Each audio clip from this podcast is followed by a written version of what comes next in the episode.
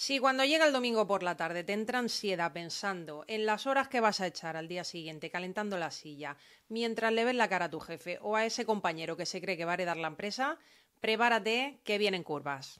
Bienvenidos al podcast A Jornada Completa con Nuria Guirao.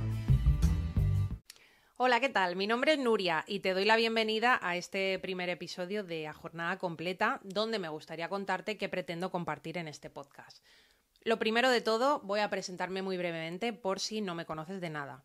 Me considero una indignada de la situación laboral que se vive en España y, al cabo de acumular muchas malas experiencias en diferentes trabajos que ya te iré contando, pues decidí emprender y ahora soy freelance. Pero no vayas a pensar que en este podcast mi intención es motivarte a que emprenda. Vamos, ni mucho menos, porque ser autónomo en este país también es otro marrón gordo.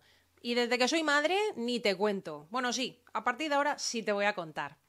Para los que ya me conocen un poquito de antes, eh, quizá hasta les choque que esté haciendo esto porque en mis redes sociales yo me presento como mamá emprendedora y procuro crear contenido pues más enfocado a consejos de emprendimiento, marketing, que es a lo que me dedico, siempre con una sonrisa, de buen rollo, pues porque oye, una procura ser positiva y tomarse la vida con humor.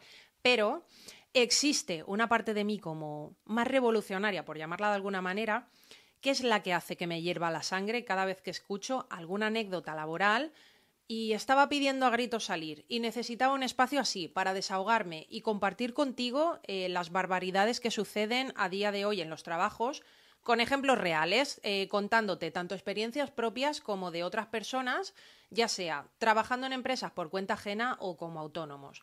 Así que es muy probable que aquí mm, muestre mi lado más chungo, porque este tema me toca mucho la moral.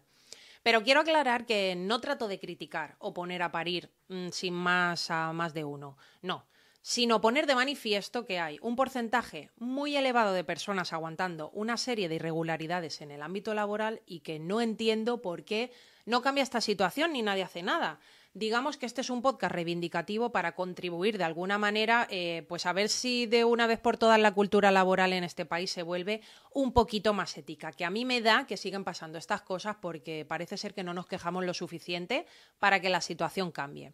Llevo escuchando en los últimos años, bueno, y leyendo también en redes sociales como LinkedIn, cómo un montón de personas está pidiendo bajas por ansiedad porque tienen un jefe abusivo o, por ejemplo, padres y madres que no pueden conciliar y el estrés se los come o un compañero amargado que les hace la vida imposible. En definitiva, un montón de situaciones diferentes que les hace que se sientan en sus trabajos quemados, pasando por situaciones súper estresantes. Bueno, ya esto súmale que como un buen día dices, bueno, voy a desahogarme, por ejemplo, con mi madre. Eh, que tiene una mentalidad pues de otra generación, después de soltarle toda la chapa, que su mejor frase sea, ella cariño, es que en los trabajos es lo que hay, tienes que aguantar carros y carretas, pero, pero, pero, ¡boom! O sea, la cabeza te hace chispas y dices, eh, ¿se puede saber por qué? ¿Qué necesidad tengo yo de aguantar todo esto? Y claro, te dices a ti mismo, mira, más vale que no le hubiese dicho nada porque es que encima me he quedado peor porque esta mujer no me entiende. Pues aquí sí, yo te entiendo perfectamente y estoy segura de que muchísimas más personas también te entienden y no lo hablan con su entorno por no sentirse juzgadas, por anteponer su salud mental al trabajo. Pero bueno, vamos a ver si entre todos los que pensamos igual vamos sacando a la luz todo esto, a ver si haciendo piña conseguimos hacer más ruido para concienciar al resto de que este tipo de situaciones no se pueden permitir, pero no porque lo digamos nosotros, es que tenemos un estatuto de trabajadores que lo dice, pero se ve que a día de hoy pues eh, tiene la misma validez que el papel higiénico, porque más de uno se lo pasa por el mismo sitio. Pero bueno, por ir terminando y por poner un hilito de luz de esperanza, personalmente creo que el paradigma laboral está empezando a cambiar aunque sea un poquitín, sobre todo gracias a las nuevas generaciones que están empezando a entrar en el mercado laboral y ellos sí anteponen su bienestar y salud mental ante horarios rígidos o sueldos que no les hacen sentir valorados y en definitiva un montón de creencias rancias que todavía siguen instauradas en muchísimas empresas.